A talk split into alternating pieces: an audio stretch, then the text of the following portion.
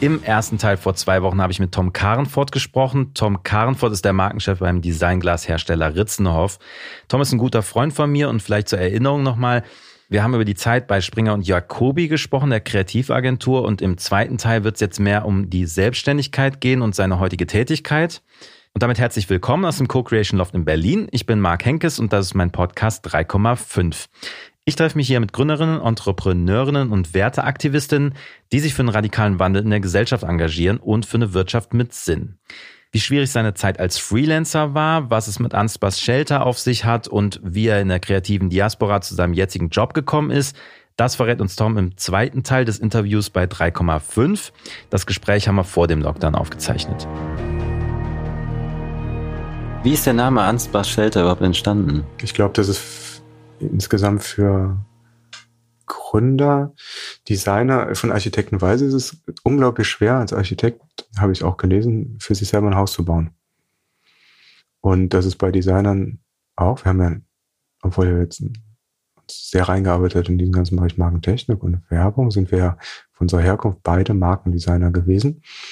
Und es ist unglaublich schwer gefallen, für sich selber Designs, was den eigenen Ansprüchen gerecht wird, zu entwickeln. Ich glaube, es wäre schlauer gewesen, besser gewesen, sich top, wenn man die Kohle hat, sich einen guten Designer zu holen, den man schätzt und ihm diesen Job zu übertragen. Also vergleichen mit Architekten, die dann auch, also ich, mir fällt der Name nicht ein, aber es war auch ein renommierter Architekt, der dann auch seine eigene Heim nicht selber kreierte, weil du siehst immer die Fehler. Mhm du siehst immer deine eigenen Fehler. Ne? Das kotzt sich irgendwann an, wenn du weißt, welche Fehler du gemacht hast und du siehst sie dann immer. Ich glaube, das kann man aber gut verzeihen, wenn es jemand anders für dich gemacht hat, dann überstrahlt sein Name. Ne? Und mhm. sagt, ah, ist ein Fehler vielleicht nicht optimal, aber es, hm, es ist ja von ihm oder so. Ne? Ich fühle mich. Ne? Dann wurde beim Namen war es auch sehr schwer, was zu einen Namen zu haben, kreativen Namen, ja, der unseren Ansprüchen genügte ich war, war ein Zufall, ich war nachts, ganz spät nachts noch, im frühen Morgenstunden irgendwie unterwegs auf gesonderten Bereich von Wikipedia. Ich weiß gar nicht, ob es den heute noch gibt, das war so eine Art, ich weiß nicht, unnützes Wissen oder so. Ich weiß gar nicht, der hatte so einen Eigennamen, komme ich jetzt aber nicht drauf, wo wirklich so ganz seltsame Artikel gehortet waren über ganz unsinnige Sachen, so ein Blob, irgendwie so ein Geräusch, was so drei Kilometer, äh, hunderte von Kilometern über unterm ähm, Ozean, so ein unheimliches Geräusch, was von verschiedenen Stationen aufgefangen wurde. Solche Artikel waren dann da drin, der Blob oder so. Ne? Total spannend. Also bist da wirklich äh, drin versunken in diesen wirren, seltsamen, komischen Artikeln, die da Wikipedia gehortet hatte. Und einer von diesen Artikeln war überschrieben, Ansbach Shelter.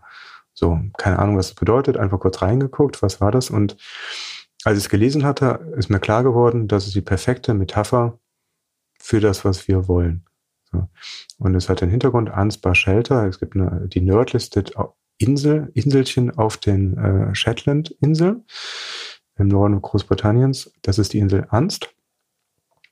Und wir waren ja auch später da. Das ist nichts. Das ist wunderschön, aber es ist nichts, nichts da. Kleine Dörfchen, ein paar Shetland-Ponys, ein paar Schafe, wachsen noch, noch nicht mal Bäume wegen dem äh, schroffen Wind.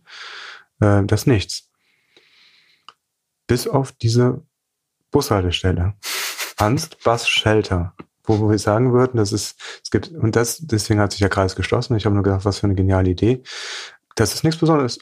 Es ist nach wie vor ein Busstellenhäuschen gewesen, aber die Anwohner hatten nicht aus Marketinggründen, sondern einfach, weil sie, weil sie Lust hatten, weil sie es einfach eine schöne Idee fanden, haben die ein bisschen ausgestattet, diese Bushaltestelle mit ein paar Bücher reingeräumt, weiß nicht, Computer stand drin, ich glaube, bestimmt nicht funktioniert, ein, ein Teppich, kleines Dich, äh, Deckchen, ein paar Bilder da reingehängt und dann wurde diese Bushaltestelle, diese möblierte Bushaltestelle positioniert durch irgendeine Zeitung oder so als die luxuriöseste Bushaltestelle des Vereinigten Königreichs. Ach, Wahnsinn. Nur durch diesen Titel. Und das ist wirklich, und du weißt es auch, das ist eine Positionierung, die mhm. diese Bushaltestelle jetzt bekommen hat. Ne? Eine einzigartige Positionierung. Mhm.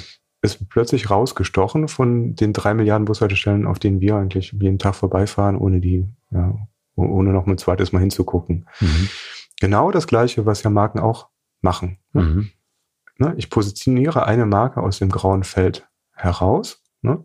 Und in der Sekunde bekommt sie wie bei Herr der Ringe, kriegst du den Strahl des Auges. Ne? Mhm. Man erfasst sie äh, in der menschlichen Wahrnehmung. Ich speichere sie ab, sie steht plötzlich für irgendetwas und sie differenziert sich plötzlich von allen grauen anderen Bushaltestellen der Welt. Nur weil da jemand äh, sie betitelt hat als die luxuriöse Bushaltestelle und weil ein paar Bücher drin stehen. Mhm. Genau, Markentechnik, exakt das Gleiche, was wir jeden Tag auch machen, um andere Marken auch aus der Masse herauszuziehen, eine Bedeutung zuzumessen und interessant zu machen für Kunden. Und diese Bushaltestelle, da mussten die Leute sogar in der Insel einen Kreisverkehr vorbauen, wegen den Touristenbussen. Ja, das, das ist das Highlight dieser ganzen Insel. Ne? Ihr wart später selber da, ne? Wir waren da, hingeflogen. Ist ein Mordstour von Hamburg dahin zu kommen. Ich habe Flugangst. War dann aber so müde, weil ich mir so einen Stress gemacht hatte, dass ich fast immer nur geschlafen habe. Also weil ich zwei Tage fast wach war, weil ich Angst hatte zu fliegen, weil ich dann so müde und es war ein toller Ort. Wir waren da und es ist genauso wie Wörter gewesen. Es ist ein Bushaltestellenhäuschen mit ein paar, paar alten Büchern drin und ein schöner Ort. Aber was die besonders gemacht hat, war die Positionierung als die luxuriöseste ne? mhm. Bushaltestelle. Und das war der, das ist der wichtigste Wirtschaftsfaktor dieser Insel gewesen. Nicht bewusst, es war nicht bewusst gesteuert von den Menschen. Jetzt inzwischen schon, klar, die haben auch jetzt Inselmarketing für sich entdeckt, aber nicht von den Leuten, die es dazu gemacht haben. Aber mhm. schön. Aber es ist auch irgendwie sehr interessant, ne? wer das bestimmt ähm, dass das dann wirklich zur Marke wird.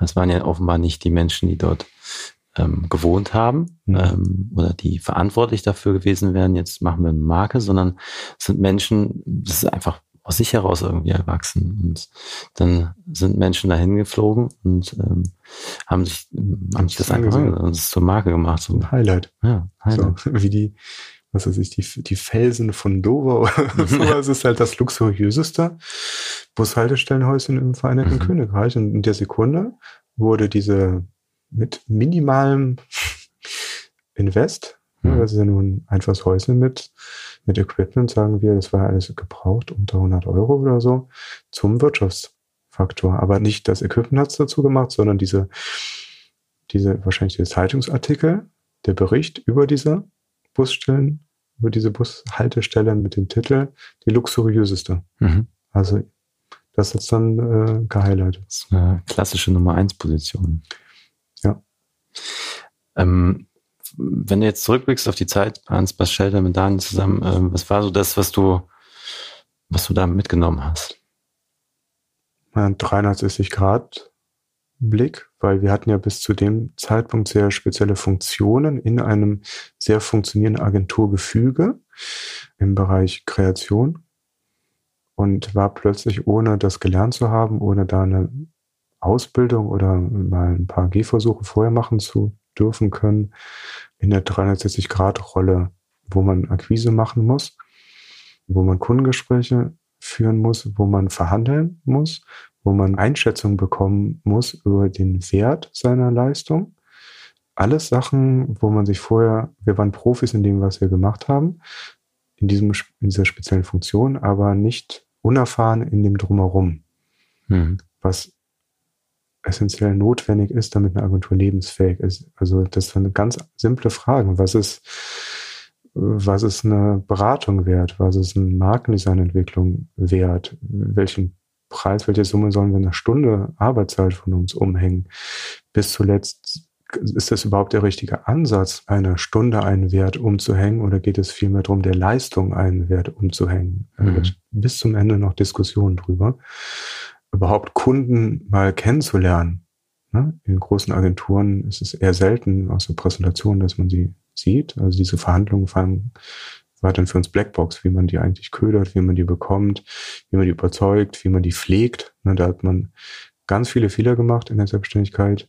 Bittere Fehler, weil man kein doppeltes Netz hat. Also ich glaube, in Deutschland ist es immer noch angenehm, sich selbstständig zu machen als in anderen Ländern, aber trotzdem, du weißt die ganze Zeit, du musst die Miete zahlen, du musst äh, Essen kaufen. Es gibt viele Fixkosten, die man tragen muss. Und es gibt Kunden oder Leute, die man jetzt auch kennenlernt, wo man sagt, für die Leute möchte ich gar nicht arbeiten. Mhm. Das ist ganz schlimm. Also wenn ich weiß, ich muss, ich muss jetzt für den arbeiten. Ich habe jetzt nicht die, die schöne Wahl, die stehen jetzt hier nicht Schlange. Hamburg ist eine, das ist eine ganz hohe Agenturdichte. Mhm. Frankfurt, Düsseldorf, Hamburg, Stuttgart, München. Also es ist ein hartes Pflaster, gute Lehrjahre, sich da selbstständig zu machen. Und man muss dann für einige Kunden oder auch für Branchen arbeiten, wo du jetzt sagst, also ist jetzt nicht Heckler und Koch oder mhm. so gewesen, aber es in der Branche interessieren dich einfach weniger. Was war das Bitterste, was ihr so erlebt habt? Ganz, war nichts mit Kunden, also doch, war ein Kundenerlebnis, ganz am Anfang, ein Kunde, der nicht gezahlt hat. Mhm. Wir waren noch unerfahren, das war ganz zu Beginn, wir hatten noch keine Verträge, wir haben nachher auch äh, Anwälte, äh, Kanzleien äh, gehabt, sozusagen, die auch für uns Verträge äh, verhandelt haben oder entwickelt haben. Nachher hat man so einen Prozess auch entwickelt, wie so es abzulaufen hat, keine, keine äh, dass man nicht anfängt mit der Arbeit. So ganz, ganz einfache Geschichten, die man aber nicht weiß am Anfang, wenn man es selbstständig macht. Nicht anfangen mit der Arbeit, auch wenn man Enthusiasmus spürt für den Kunden, bevor nicht alles unterschrieben ist, bevor nicht ein Rahmenvertrag und so. Ne? Und das war der erste Kunde, er war noch komplett gefixt von dem, was er macht, was er vorhat. Er war ein Startup, man ist drin, man entwickelt was. Man hat sich darauf vertraut aus Wort, dass man zahlt, wenn alles, ne, wenn alles abgeliefert ist und der Kunde hat nicht gezahlt. Und das ist gerade am Anfang vom Startup, ne, wo man natürlich das ist ein Investment, man, wenn du für ihn arbeitest, kann ich nicht für andere arbeiten. Das ist ein Loch in der Kasse und natürlich am Anfang ganz viele Ausgaben, die auf einen zukommen. Und wenn dann ein Kunde dir die lange Nase zeigt ne, und nicht zahlt, so, wenn Sachen noch nicht genau definiert sind, er hat ein bisschen gezahlt, aber ein Großteil wurde nicht vergütet.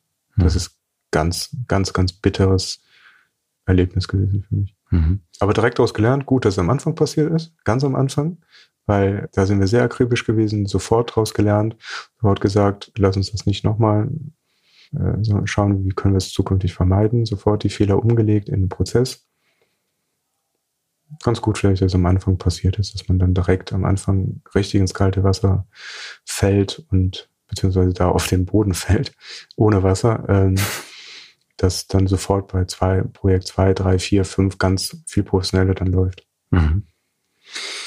Jetzt hattet ihr ja viele, also wir hatten ja schon mal darüber gesprochen, als wir uns uns am Anfang kennengelernt hatten, weil ich die Phase so spannend fand, sind ja sehr skurrile Sachen auch in der Zeit passiert. Thema Einbruch zum Beispiel. Mhm. Tja, wir waren in einer äh, schönen Straße in Hamburg, also relativ, äh, relativ nah beim Zentrum, mit wunderschönen großen IMAX. Und wir wollten viel Transparenz nach außen, in die Nachbarschaft, in die Umgebung signalisieren, hatten ein großes Fenster, wo man wunderschön reingucken konnte und die Aussicht auf diese IMAX genießen konnte von außen. Und, und in der Zeit, wo wir dann selbstständig waren, wurden die Eimer komplett geklaut, komplett abgeräumt. Dann wurde ein Teil von unserem erwirtschafteten Gewinn im ersten Jahr umgelegt in Alarmtechnik. Wir waren am Ende oh des ersten Jahres dann Experten für, Alarm ja, man, man lacht jetzt, aber da, sitzt, da hast du uns nie mit beschäftigt vorher. Was, es gibt da verschiedene Sicherheitsstufen für Glas, für Gitter, passiv-aktive Anlagen, viele Dienstleister, die sich dann bei dir vorstellen, ne, die eine Geschäft wittern und du weißt gar nicht, was verkaufen die jetzt eigentlich für eine, für eine mhm. Anlage, bringt das was? Im Grunde genommen, das ist mein gesammeltes Halbwissen, es bringt gar nichts, ähm, weil ähm, wenn du, du, du kannst es den, den Einbrechern so schwer wie möglich machen, es gab irgendwie so drei, drei, vier, fünf Minuten. Wenn sie es bis dahin nicht geschafft haben, die Beute zu bekommen, war es das. Aber diese Zeit ist, habe ich so verstanden, frei Freiraum für Einbrecher. In der Zeit ist keine Polizei da, wenn zufällig nicht gerade eine Streife um die Ecke steht. Alarmanlagen ist sehr deutsch. Die müssen ab einer gewissen Zeit ausgeschaltet werden wegen Lärmschutz. Das ist auch eigentlich lustig.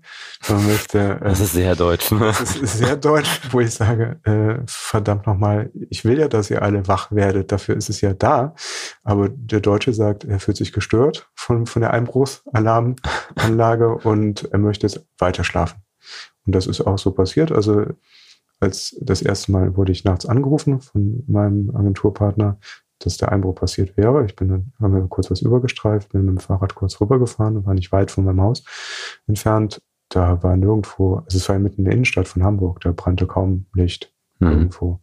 Also vielleicht passiert es auch öfter, aber es war mhm. kein großes Event irgendwie. Mhm. Ne?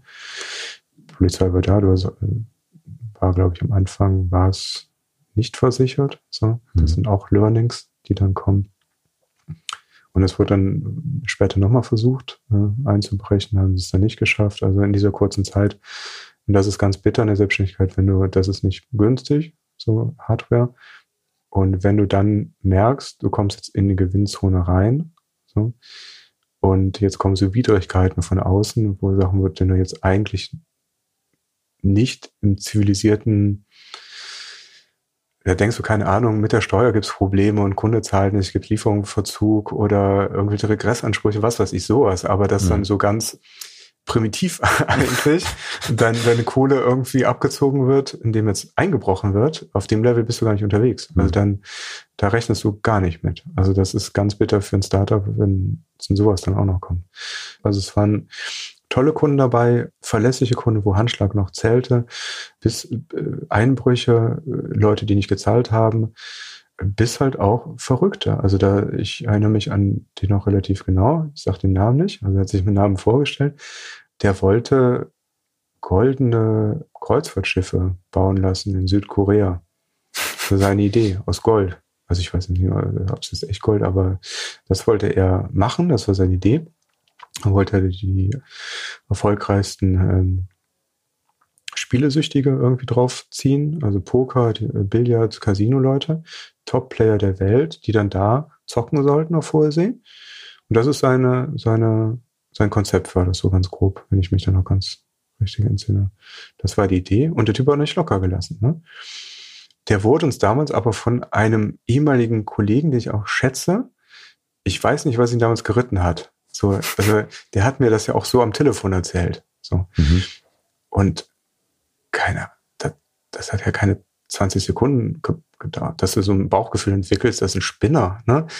ähm, ne, sagt dem, ja, schönen Tag noch und, und äh, halte ich damit nicht auf. Also der, das, aber dieser wertgeschätzte Kollege, der war halt keine Ahnung aus welchen Gründen davon überzeugt, dass das ein realer Kunde wäre. Das war auch nur eine Telefonstimme. Ähm, der, den hat er auch noch nie, das wurde alles sehr, sehr, sehr skurril, den hat er nie getroffen, der hat immer nur ihn angerufen. Ne?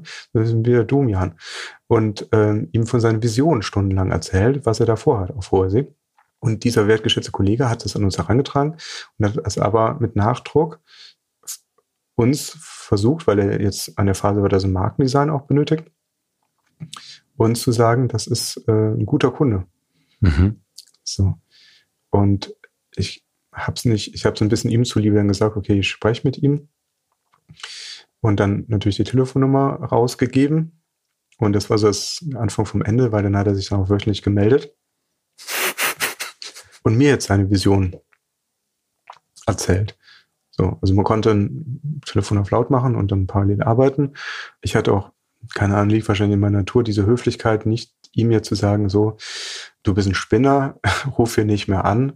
Ne, das waren jetzt auch keine drei Stunden, sondern vielleicht eine halbe Stunde, dreiviertel Stunde. Man hat dann immer versucht zu sagen, wenn da noch ein Quäntchen Wahrheit dran liegen sollte an diesem ganzen Ding, dann lassen wir uns melden, wir schicken Ihnen ein Angebot, Ne? Es gibt natürlich auch eine, eine Abschlagszahlung, eine Anzahlung und dann geht's weiter. Dann können wir mal sehen, wo, wo es uns hinführt. Aber irgendwann hat man immer versucht, das zum Ende zu bringen. Aber das war ein Verrückter. Und das Letzte, was wir von ihm gehört hatten, das ist, dass er ähm, das Geld jetzt irgendwie auftreiben wollte und dann irgendwie nach Kuba, meine ich, Kuba oder Südamerika meinte er, jetzt fährt, um das Geld einzutreiben. Hm. Und das war, ich, ich Ne? Den, der Rest bleibt der Fantasie überlassen, aber das war das Letzte. da, gehen, da gehen viele Film, Filmsequenzen jetzt im Kopf auf, ne? von vielen bekannten Filmen, aber das war wirklich das Letzte, was wir von ihm gehört haben. So. Und dann bis heute nie wieder was gehört. Ja. Wahnsinn. Sehr skurril. Ja. Wie lange hattet ihr Anspaß Shelter? Oh, ich meine, das wären vier, fünf Jahre. Mhm. Also komplett ohne Support. Also es haben schon selbst getragen. Mhm. Gut funktioniert. Wir hatten Jobs, wir hatten reale Kunden, viel B2B. Mhm. Aber es war natürlich ein anderes Kundengefüge, als wir es von den großen Agenturen mhm. kannten. Und du hast dich dann entschieden, jetzt nicht weiter in der Agenturlandschaft unterwegs zu sein, sondern hast dich dann für einen anderen Weg entschieden. Das war halt so ein Zeitpunkt, wo man sagt, Agentur ist gefühlt, jung, frisch, dynamisch Und das klingt für Leute, die außerhalb der Branche sind, skurril, aber man ist eigentlich dann schon alt Senior gewesen und hat man das Gefühl, ist das jetzt noch der Weg für mich, jetzt auch wieder in diese sehr junge, frische Branche zurückzukehren? Erschwert, wenn man mit einem Zirkel einen großen Kreis um Kassel zieht, wird es jeder wissen, auch in der, in der Branche, da ist jetzt nicht, dass wir jetzt Leuten auf den Fuß treten, aber das nichts auf dem Niveau, was man jetzt kannte. Die Top-Agenturen und im Designbereich sind in Stuttgart irgendwie angesiedelt. Da fangen wieder gute Namen an. In der linken Seite Richtung Köln, da ploppt ab und zu was auf Düsseldorf. Mhm. Ne? Oben im Norden ist es Hamburg, rechts ist es Berlin. Äh, Frankfurt habe ich unten noch vergessen, im Süden. Aber äh, interessanterweise ist genau in der Mitte von Deutschland, also eine, ich würde es nennen, kreative Diaspora. Ich habe mir eigentlich, äh, ich hatte jetzt gesagt, ich würde zu meiner Freundin gerne ziehen nach Kassel und habe mir alles angesehen, Tage, Nächte lang, was Google hergegeben hat in dem Bereich an Agenturen, Büros. Und es wäre immer ein Kompromiss gewesen. Ich hätte ähm, sagen müssen, okay, ähm, es, es ist eine Agentur zum Geld verdienen, die Miete zahlt. Aber da war nichts auf dem Niveau, wo ich hätte glücklich werden können. Und auch viel Scharlatanereien, nenne ich auch ganz bewusst so, also Agenturen, Büros, wo man weiß, wo, wenn man Profi ist und sich das anschaut, dass Kunden dort, die werden bestimmt keinen Return on Investment haben, wenn sie dort, das, das sieht man, man kann die Sachen ja analysieren, stellen sie sogar auf die Webseite, wo ich dann auch ärgerlich werde, Ne, weil solche Büros, Agenturen, wie sie sich halt nennen, ist halt kein geschützter Begriff, die führen halt definitiv dazu, dass eine ganze Branche dann auch irgendwie in Misskredit gebracht werden kann. Weil mhm. da bin ich sehr sicher, das ist wirklich kein Investment, das, ist, das sind oft Ausgaben. Und also, mhm. zurück zu der Frage, dann war, das war vielleicht auch eine kleine Hilfestellung zu sagen, weil interessant fand ich jetzt immer, es ist gestiegen, das Interesse in den letzten Jahren. Was wäre, wenn ich auf Kundenseite wechseln würde und Sachen selber entscheiden könnte, äh, die ich gerade als Agentur ja nur empfehlen kann. Und das wäre natürlich eine spannende Option gewesen. Also, nachdem ich Agenturen mir auch angesehen habe im, im Raum Kassel und dann für mich äh, sterbensunglücklich war, habe ich mir auch Unternehmen dann angesehen. Und dann bin ich äh, beworben und dann beim, äh, bei Sartorius in Göttingen dann gelandet. Mhm. Wie war der Übergang da für dich? In, ich meine, du kannst jetzt nur die Agenturlandschaft, aber bei einem Unternehmen warst du, glaube ich, nie, ne? Nein, nein, das war das, das erste Mal. Mhm. Ähm, wie hat sich das angefühlt, dass da angefangen ist? Ich hatte ganz, ganz früher, äh, ich glaube, da war ich noch nicht volljährig bei dem Unternehmen meines Vaters mal ein Praktikum gemacht. Und da sind halt Begriffe gefallen, die kannte ich außerhalb der Unternehmenswelt nicht, wie Mahlzeit wo Leute dir Mahlzeit sagen. Das ist wirklich so Stromberg. Piefig, ähm, Agenturen sind ja sehr hip, äh, auch eingerichtet, kein Wert auf gutes Design. Ne? Man möchte, dass die jungen mhm. Leute so Teil des Konzeptes sich wohlfühlen, das cool finden. Eine kleine ne? Bubble, ne? Mhm. Ja, äh, Agenturkühlschrank äh, von Innendesignern gestaltet. Äh, da gibt's ja tolle Sachen. Das ist alles dort nicht gewesen, was ich jetzt da getroffen habe. Das war noch das alte Werk von Sartorius wo ich noch kurz dann also am Originalstandort gearbeitet habe. Und das war, das war richtig runtergerockt, piefig. Ähm, war mir aber nicht wichtig. Also das war, habe ich halt mitgenommen. So, das war ich auch neugierig irgendwie drauf. Also ähm, alte Menschen auch kennengelernt. äh, ja, klingt, äh, klingt komisch, aber es gibt ja in Agenturen keine alten Menschen, es gibt keine alten Werber. In Hamburg hat man gesagt, die machen irgendwann dann eine Imbissbude auf. Ne? Also mhm. es ist ein Märchen in Hamburg, dass viele Imbissbuden in Hamburg sind wohl, ich kenne auch zwei, drei, wo es wirklich so ist, sind alte Werber. Ne? Ehrlich? Ja, es ist äh, auch sehr gute, sehr gute Imbissbuden. Ne? Gab es aber auch schon ein Diplom-Abschlussprojekt, wo sich auch jemand mal hier in der FH Aachen auch mit dem Gedanken befasst hat, wo verschwinden die alten Werbe- und Designer eigentlich hin? Wo, wo sind die? Ne? Was machen die heute? Ne? Heiratet nicht jeder reich ein? Ne? Also, oder machen Imbissburs mit dem Rest? Ne? Burnout gehen ein paar weg dann, ne? aber ist ja noch eine, eine größere Anzahl. Wo sind die? Ne? Mhm. Weg. Ne? Ist wie, es gibt kein Bielefeld. Ne? ähm, wo sind die alten Werbe? Ne? Und du bist dann bei Sartorius gelandet. Und da war letztlich da, wo wir uns dann getroffen haben. Da haben wir uns dann auch getroffen, zeitlich versetzt ein bisschen. Mhm. Ja. Das ist auch von der, von der Arbeitsweise, also die Agenturen, die ich kennengelernt habe, oder auch mein eigenes Büro, wir sind ja sehr auf Wirksamkeit ausgewiesen. Es ist, ich brauche keine gute Agentur, keine große Agentur, wenn ich kein, wenn ich keine Ziele habe, keine Effizienz erfülle für einen Kunden. Das sind ja Ziele, die gesetzt werden, die werden erfüllt mit 120 Prozent Drive und dann geht's weiter. Und das war jetzt neu. Ich kann jetzt nicht für das verallgemeinern. Ich spreche jetzt nur von Satos. Das war dann für mich neu, dass ich dann Prozess halt, also es zieht sich halt sehr lange. Mhm. So.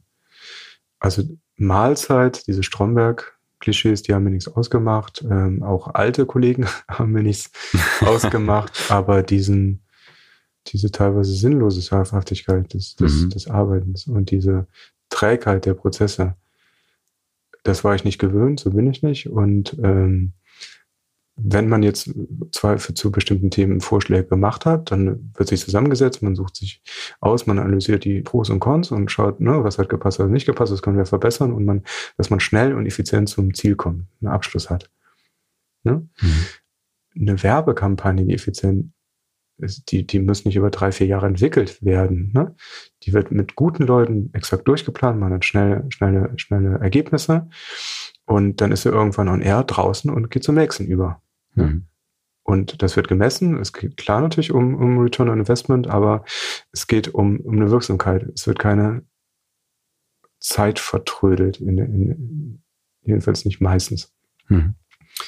Und dass diese Strukturen oder dieses, dieses Denken, ein Unternehmen wird jetzt widersprechen, natürlich. Ein Unternehmenssprecher wird jetzt sagen, das ist Quatsch. Ne? Aber es ist deutlich anders als, ich vergleiche jetzt nur dieses, dieses, diese Erfahrung, die ich jetzt gemacht habe mit, mit den Erfahrungen in, in der Agenturlandschaft. Mhm. Das ist sehr viel agiler, sehr viel schneller, sehr viel, ne, sehr viel mehr Drive, sehr viel schneller auf Effizienz ausgerichtet.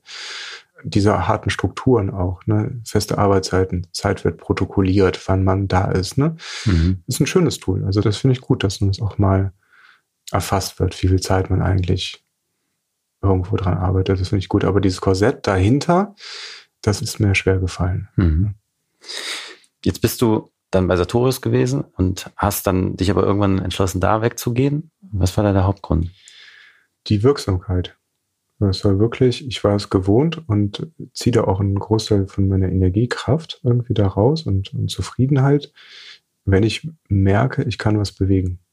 Ich bin jetzt durch meine Station so erzogen worden. Ich liebe das auch.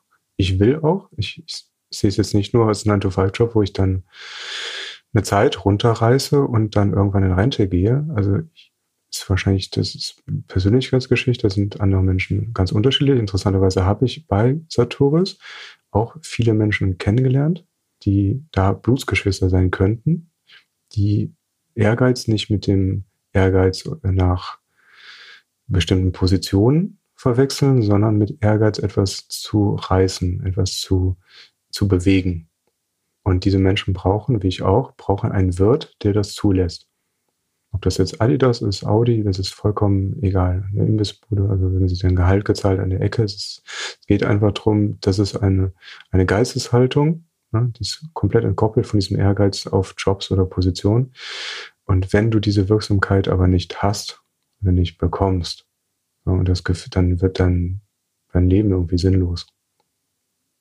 Du machst dann, dann bist du es und dann ist es ein Beamtenjob. Dann macht man irgendwas, wenn ich nicht sehe, dass sich irgendwas tut, dass sich irgendwas bewegt, dass sich konkret was abbildet irgendwo, dann ist das für mich eine hohle, sinnlose, leere Beschäftigung. Mhm. Und an diesem Punkt war ich. Und, und genau in diese, diese, diese Leere, die ich dann gefühlt habe, merkte, das komplett konträr zu dem, wie ich sozusagen trainiert, aufgewachsen, erzogen wurde. Das passt nicht mehr. Und dann kam Rützenhoff jetzt ins Spiel. Mhm. Da bist du jetzt seit diesem Jahr Ganz ähm, frisch. als Head of Branding und Communication. Mhm. Die erste Führungsrolle. Ja, nicht ganz. Ich war ja auch bei ähm, Agenturen, hatte ich auch Teams. Mhm. Und auch in der Selbstständigkeit war es dann auch, dass man immer komplette Teams oder andere Leute dann geführt hat für Projekte. Aber es ist jetzt ein größeres Team gewesen. Auch wieder sehr, sehr spannend, weil das ist jetzt ein Team, was man schon, schon fertig geschnürt bekommt als Komplettpaket. So viel Spaß. das ist jetzt das Team. Aber ich bin gerade noch in der Einarbeitungsphase. Und auch da ist es so, dass Ritzenhoff eine Kultur hatte, die jetzt über Jahre geprägt wurde. Ich aber einen komplett anderen Hintergrund habe, wie ich geprägt wurde. So. Und das war unter anderem wahrscheinlich auch der Grund, warum ich ja auch eingestellt wurde. Mhm. Wie stellt sich das für dich dar, diesen, diesen Weg da jetzt in das Unternehmen reinzubekommen? Ist erstmal für mich jetzt nicht so neu. Also ich bin bei mir geht es ja auf die 40 zu, aber der Prozess ist der gleiche, weil ich den jetzt, ich sage nicht hundertfach, nur vom Gefühl hundertfach erlebt habe. Wenn du für Banken arbeitest, das ist eine riesen Lernkurve. Eine der ersten Kunden war Deutsche Bank DWS, wenn du noch keine Ahnung hast von Aktien und Fonds. Auch da, um das zu verkaufen, als Werber musste ich ja reinknien. Für den Holzhandel, für Interior wie Depot, für, äh, für Ebay. Saturus war krass, fand ich, auch eine Biopharma, ist noch komplex, fand ich. Noch komplexer als andere Branchen. Aber du hast halt immer, damit du einen guten Job machen musst, hast du immer, ich kenne es ja gar nicht anders in meinem Berufsleben, am Anfang eine ganz harte Lernkurve, wo du dich reinknien musst. Ein paar Sachen kriegst du nach irgendwie nach einer Zeit sind immer gleich, ähnlich, ne? Kundendienst analysieren, was sind die Needs von den Kunden, bla bla. Du hast halt immer dieses Raster, mit dem du vorgehst. Wenn du das weißt, kannst du einen guten Job machen. Aber dieses Reinknien am Anfang, es gibt in jeder Branche immer noch so Geheim, Geheimnisse, die sich immer noch so, die so ein bisschen spezieller sind. Das heißt, auch jetzt äh, Ritzenhoff ist Glas ist etwas leichter für mich, die Lernkurve als Biopharma. Aber auch da, auch wenn du ein bisschen tiefer gehst, auch da komplex. Aber nicht so wie Biopharma. Es ist begreifbarer. So. Und das gefällt mir auch gut. Mhm. So. Was hast du mit der Marke noch vor? Das ist jetzt das wird es jetzt verkürzt wiedergeben, weil es ist schon das, das ist ein Zusammenspiel aus, aus verschiedenen Playern. Hotzenhoff hat jetzt einen, einen guten neuen CEO bekommen, mit dem Swarovski-Hintergrund, den ich sehr schätze. Muss ich das sagen? Probezeit? Nein, aber den, ich wäre nicht gewechselt, wenn, ähm, ich habe ihn beim Kennenlerngespräch auch, wir haben uns gut unterhalten. Ich wäre nie im Leben gewechselt, wenn ich keinen guten Eindruck von ihm gehabt hätte vor Ort. Er ist wichtig für mich, das habe ich auch mitgenommen aus den vorhergehenden Stationen. Ein CEO, der gegen dich arbeitet oder eine andere Blickrichtung, Blick, eine andere Vision hat, ist tödlich. Also das ist wichtig. Das habe ich jetzt in meinem Leben jetzt einfach mitgenommen, dass wenn man die Möglichkeit hat, mit dem Entscheider sich zu treffen und sich auszutauschen über einen gemeinsamen Blickwinkel, Vision. Und äh, das hat sehr gut gepasst, also richtig gut. Sonst wäre ich, wie gesagt, nicht gewechselt. Aber gleichzeitig würde ich sagen, es ist nicht, was ich mit der Marke vorhabe. Er hat auch einen massiven, sehr fundierten Marketing-Hintergrund, was er vor allem vorhat. Und ich sehe mich dann eher als Dienstleister, ihn zu supporten mit dem, was ich kann. Aber wir gucken dann in eine gemeinsame Richtung. Also was wir mit der Marke vorhaben. Ja, wäre spannender. Mhm. Aber es klingt auch irgendwie übel für die Mitarbeiter. Was es klingt, was wir vorhaben, das klingt wie Verrückte, die irgendwo ähm, äh, wirre Visionen entwickeln. Also ähm, äh, mittelständisches Unternehmen, diplomatisch gesagt, ist in den letzten Jahren nicht optimal geführt worden. So, ist unter seinen Potenzialen weit zurückgeblieben, die ich jetzt sehen würde. Also da habe ich genug Drive und mein Chef auch. Und zu sagen, es ist ein es ist eine riesige B2B-Sparte, die man von außen nicht kennt. Ne?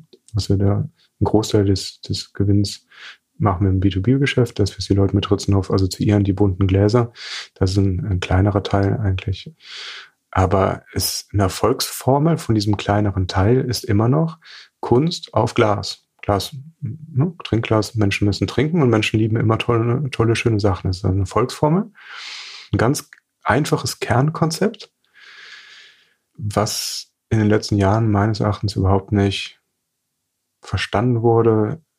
Du musst natürlich auch zeitgemäß interpretieren. Nützt nichts an alten Konzepten von, äh, aus dem letzten Jahrhundert, von 92, 93, wo dieser Weg begonnen hat, festzuhalten. Natürlich muss man Recent Short haben es immer so formuliert, du musst dich immer, du bist verpflichtet, als Marke dich ständig selber anzugreifen. Gillette ist nicht beim einen Klingenrasierer stehen geblieben. Ne? Mhm. Es gibt den drei, vier, fünf Klingenrasierer. Sie greifen sich ja immer selber an, damit sie immer vorne mitspielen können. Und das bevor ist, es andere tun. Bevor es andere tun. Du musst dich immer selber angreifen. Du ist, äh, oder der, der Vorstandsvorsitzende von Henkel hat es, glaube ich, auch mal formuliert, Persil bleibt Persil, weil Persil nicht Persil bleibt. es sagt alles schon aus. Das heißt, du darfst nie an alten, du musst einmal analysieren, was sind die Erfolgsfaktoren, das Erfolgs, die Mechanik dahinter und musst die immer wieder anpassen auf den Zeitgeist. Gerade bei so einer Marke, die jetzt noch stärker als das Biopharma im Zeitgeist unterliegt, jetzt Glasdesign.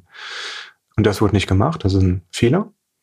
Mit, in der Kombination mit anderen kann das auch schnell tödlich werden für eine Marke. Da kann auch eine Marke, die 92 durch ein, eine schöne Idee entstanden ist, die damals ein Milchglas entwickelt. Das war damals Hot Shit. Kunst auf Glas, Glas zu beprinten mit irgendetwas, als Kunstwerk zu sehen. Also im Grunde das gleiche Prinzip wie Swatch oder Lumos, Lumos die Galerie. Kunst auf einem speziellen Träger, nämlich einem Glas, für relativ übersichtliches Geld vielen Menschen zugänglich zu machen. Mhm. Das ist ein schönes, schönes Konzept, aber ich glaube, dass nicht, dass der Kern nicht genug analysiert wurde. Das ist eigentlich das Erfolgskonzept dieser, dieser Marke, das Geheimnis, die Mechanik, die den Kern bildet und einfach gesagt hat, das war da, was damals 92 ein Erfolgsding war, das führen wir jetzt einfach einfach so weiter. Also gemäß dem Gillette ein Klingenrasierer, dann wäre Gillette wahrscheinlich schon lange tot gegen Wilkinson und andere. Und man muss gar nicht jetzt diese Marke sagen, ich muss die jetzt neu erfinden, weil das, das Geheimnis, dieser Kern, die DNA ist abgespeichert in diesem Ding was, was die Aufgabe ist, ist auch kein Geheimnis. Das ist natürlich jetzt einfach diesen Kern.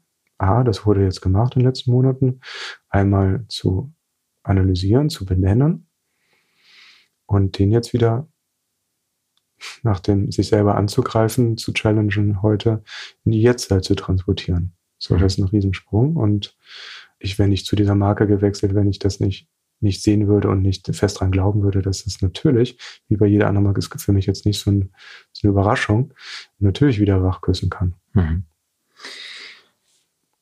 Woher ziehst du deine Inspiration, wenn du jetzt kreative Themen angehst? Boah, super schwere Frage. Weil man das immer gefragt wird, wenn man in der Werbung gearbeitet hat. Nirgendwoher. Also ich, ich, ich habe da nichts, es gibt kein Geheimnis, es gibt nichts, keine geheimen Blogs oder irgendwelche Bücher es helfen, was wir, worüber wir eingangs gesprochen haben, es helfen, diese Mechaniken zu, diese, um diese Mechaniken, Kreativmechaniken zu wissen. Das hilft, um auf Ideen zu kommen, aber es, also andere sagen, da gibt es immer so, ich gehe auf Ausstellung oder ich gehe auf eine Ausstellung. Ich finde, Museen öden mich echt an. Also das fühlt mich immer unwohl in diesen weißen, in diesen weißen Palästen, ne? immer so weiter, ich darf nichts anfassen und so. Also es äh, gibt's wirklich nichts. Also wie kommst du da auf Ideen? Ein Stück weit ist es Arbeit einfach. Also du musst dich wirklich hin, hinsetzen und du hast dann zwischendurch einfach Blo Denkblockaden. Ich würde jetzt nicht sagen, Alkohol hilft, aber so was, was Harald Junke damals auch gesagt hat, was hat er gesagt? Irgendwie was, was höchste Glücksmomente irgendwie bedeuten, ne? keine Termine leicht einsitzen. Also dieses ganz leichte, nicht betrunken sein, nur dieses ganz leichte leichte Enthemmte. Ne? Ich kann natürlich bei der Arbeit keinen Alkohol trinken, obwohl die Gläser stehen ja da. und wir, wir haben natürlich auch wegen Shooting-Material, wir haben die guten Whiskys, die stehen ja da auch da rum, weil wir dürfen ja nichts trinken, ich muss mit dem Auto fahren auch. Aber es würde tatsächlich ein bisschen Entspannung oder so, hilft auf jeden Fall, sich, sich fallen zu lassen, ein bisschen lockerer zu werden bei Konzepten. So ein Gin Tonic oder so, das ist eigentlich ganz gut, um ein bisschen sich von diesem Druck auch zu lösen ist, die Konzept entwickeln zu lassen. Und dann ist man auch ein bisschen lockerer und man nutzt diese Kreativmechaniken, kommt man von A nach B und plötzlich, oh Wunder, zack, ist man bei etwas, aber es ist, es ist immer mehr Arbeit als Vergnügen. Du, du hast manchmal das Gefühl, da hilft die Ausbildung, der Hintergrund zu sagen, ich weiß, da steckt was drin. Ich habe einen Gedanken, da steckt was drin, aber er ist noch nicht rund, er ist noch nicht sauber entwickelt. Also immer wieder von vorne neu rangehen. Funktioniert dieser Gedanke für das Konzept? 180 Grad drehen aus Sicht des Kunden. Versteht der Kunde das? Ne? Versteht er die Kreatividee dahinter? Mhm. Bin ich zu komplex? Bin ich zu weit weg von, von dem, was ich eigentlich transportieren möchte? Bis hin zum Hausfront-Test. Manchmal verrennt man sich in einen Tunnel, wo man selber denkt, das ist eine fantastische Idee und keiner draußen versteht's. Wo man immer wieder Leute noch dazu holt. Plötzlich verstehst du die Idee ne? bis zum letzten Schritt hinten Exekution mit, wo du noch immer wieder den gleichen Satz dreimal umtextest. Ne? Rhythmus versucht zu finden. Es ist, es ist richtig Arbeit. Also aus meiner Sicht wirklich, ich hatte Phasen zwischendurch. Ich habe ja auch im Studium Jobs, handwerkliche Jobs, Nebentätigkeiten gemacht, wo ich mir immer wieder ab und zu gewünscht hätte, bei so Hardcore-Phasen, ich würde jetzt lieber irgendwo im Regal auch einräumen für einen Monat, um, um das Gehirn runterzukühlen. Um einfach ganz normal durchzuschlafen und am Freitag einen Schlusspunkt für die Woche setzen zu können, was du bei Kreativität nie machen kannst. Das, die klopfen auch Samstag an und sonntags und morgens beim Aufstehen und beim Autofahren, die lassen dich nicht Ruhe. Ne? Das heißt, es klingt immer so ein bisschen romantisch, ne? Wir kommen so auf deine Ideen und so dahin, aber es ist auch manchmal Fluch. Mhm. Auf was bist du besonders stolz? Ich bin immer wahnsinnig stolz auf, auf einen Case, den man richtig abgeschlossen hat, wo du sagst, wow, das ist dein, das hat dein Niveau jetzt erreicht, was du, nach dem du strebst. Ein Shooting, ein Produkt, irgendwas zu entwickeln, egal aus dem Bereich. Es, es kann auch eine Teilmenge sein, ein Logo zu entwickeln, ein komplettes Markendesign zu entwickeln auf einem hohen Niveau, äh, eine, eine richtig gute kreative Idee. Also es kann auch, nur, auch mal eine gute, muss nicht immer eine Kampagne sein, kann auch eine gute Anzeige sein oder ein Filmchen oder sowas, wo du sagst, wow, ähm, hatte ich jetzt erst vor ein paar Stunden. Das ist eine Kampagne für ein, für ein besonderes Glas ist von Ritzenhof gewesen, wo ich jetzt vorhin noch was von der Agentur geschickt bekommen habe, nach einem sehr langen Arbeitsprozess über mehrere Wochen, wo ich jetzt vorhin im Büro noch mich zurückgelehnt hat, als ich jetzt den aktuellen Stand von dem Film gesehen habe, nach viel hin und her und Reibung und Kämpfen um das beste Ergebnis, wo ich jetzt mich zurücklehnen konnte und sagte, wow, super, es hat, ich komme dann auch ein bisschen zur Ruhe innerlich. Ne? Ich, ich merke das, wow, ich habe so einen Gipfel jetzt erreicht, kann mich jetzt einmal zurücklehnen und einmal durchatmen und habe dann wirklich so einen Glücksmoment und sage, wow, ne? mega. Ich habe ein Niveau, was ich, wo ich sage, das ist mein persönlicher Anspruch, der ändert sich auch nie. Ich weiß noch ganz am Anfang, wo Leute mir immer versucht haben einzureden, du bist jetzt gerade hier neu oder das ist jetzt ein Anspruch oder wenn du älter wirst, wirst du ruhiger. Und das ist Quatsch. Also das ist, das ist eine Persönlichkeitssache. Ich werde auch in zehn Jahren oder 20 Jahren, genau, weil dann hätte ich schon lange, ich bin jetzt 20 Jahre in, in dem Bereich unterwegs, dann hätte ich mich schon lange abgeschliffen und würde mich jetzt zurücklehnen und sagen, ach, ne, ich sehe schon, den Ruhestand ne, am silbernen Streif am Horizont. Ich mache jetzt mal ruhiger. Aber das ist eine Persönlichkeitssache. Das ist Quatsch. Es gibt einfach Leute, die brennen einfach für, für das, was sie machen. Das lasse ich mir auch nicht nehmen und so bin ich auch einfach. Und so bin ich auch in 20 Jahren gefühlt. Und, ja. Wenn ihr das aussuchen könntest, welche Marken würdest du nochmal gerne arbeiten? Ja, die Frage ähm, nicht von dir, aber die habe ich auch schon öfter gehört und die kann ich jetzt professionell beantworten. und zwar vollkommen egal. Es geht überhaupt nicht um das Image dieser Marke, es geht um den Anspruch, der dahinter steht, was man reißen kann. Es kann erwartet werden jetzt wahrscheinlich Antworten wie, wie Apple, Nike, Adidas, irgendwelche Dinge, die wow sind.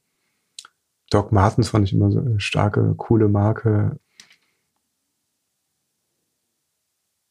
Comme de Garçon also Marken, die, die, die auch gerne Kante zeigen, die Profil haben, ne?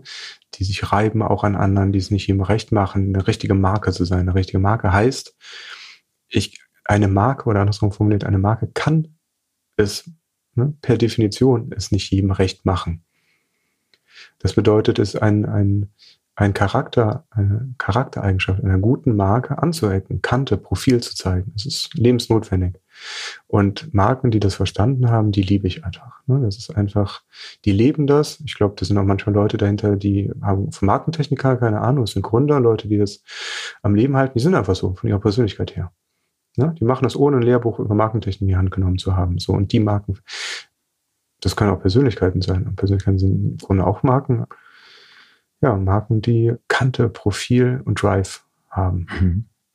Und da muss man jetzt nämlich überlegen, welche, welche Marken sind das jetzt noch, die in diese Definition rein, reingehören. Weil natürlich ist das Globalziel immer Geld zu verdienen, Umsatz zu machen. So, und dann hast du, irgendwann kommt immer die Diskussion, ne? Kante, Profil zeigen versus Geld. Ne? Das ist Geld verdienen. Ist gar nicht so einfach, glaube ich. Mhm. Ja, das ist eigentlich die perfekte Überleitung zu dem Schluss. Und ich stelle meinen Gästen am Ende immer drei Fragen. Mit der Insel, was wollt ihr auf die Insel genau, also ungefähr. Bitte nicht. Äh, nee, ich weiß es nämlich nicht. Ich muss dann wirklich, wir bräuchten eine Pause, um dann zu überlegen. Also. Ja, ähm, ich versuche es mal mit der ersten Frage. Warum liebst du Marken? Jetzt müsste man eigentlich den, den Gong läuten und sagen, boah, das ist so eine komplexe Frage. Dies, ähm, da bräuchte ich jetzt ein Scribblepapier oder einen Rechner und würde jetzt anfangen, was zu formulieren, immer weiter verdichten, umtexten, um jetzt irgendwann diese eine Antwort zu bekommen. Ich glaube, also ohne, ich habe es jetzt nicht vorbereitet, für mich ist Marke ein Gesamtkunstwerk, wo alles reinkommt, was ich was ich liebe, gutes Markendesign, gute Markenkommunikation, gute Strategie.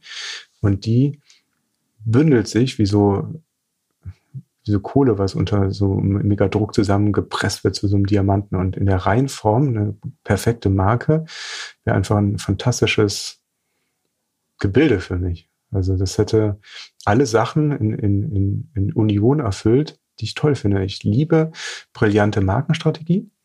Ne, die ist meistens auch trendschaftin brillant formuliert.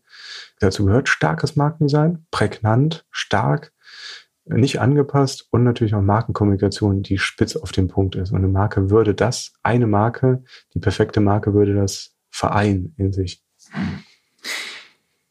Zweite Frage, was sagen andere über dich, wenn du den Raum verlässt? Das ist ja eine Frage, die man ja nicht beantworten kann, wenn ich jetzt kein Abhörgerät da da habe oder was du vermutest, was die sagen. Ich habe damals bei Springer Kobi, habe ich tatsächlich mal, ich glaube, viele werden das nie erfahren, was du, ich, irgendwie, äh, was andere über sie denken. Habe ich es einmal durch Zufall erfahren. Das ist so ein, dass man einmal hinter den dicken schwarzen Vorhang blickt. Fremdbild, Eigenbild.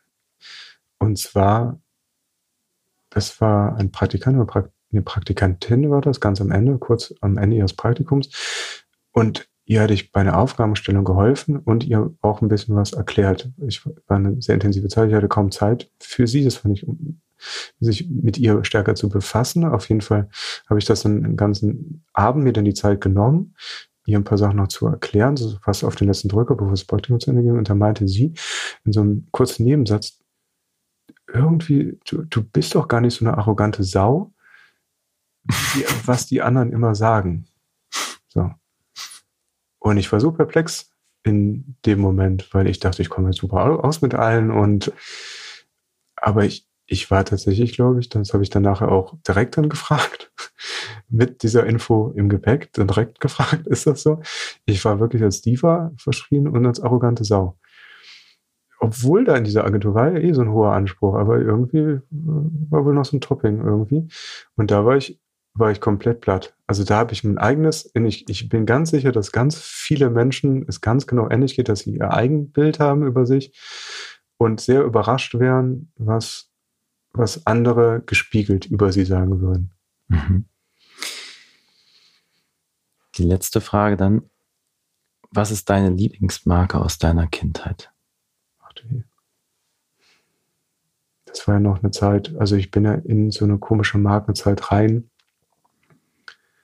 rein gewachsen. Ich kann mich noch dran erinnern. Ich war, also meine Mutter hat viel selber gemacht, also viele Marken, also wir hatten einen Nutzgarten, wo wir viel selber angebaut hatten.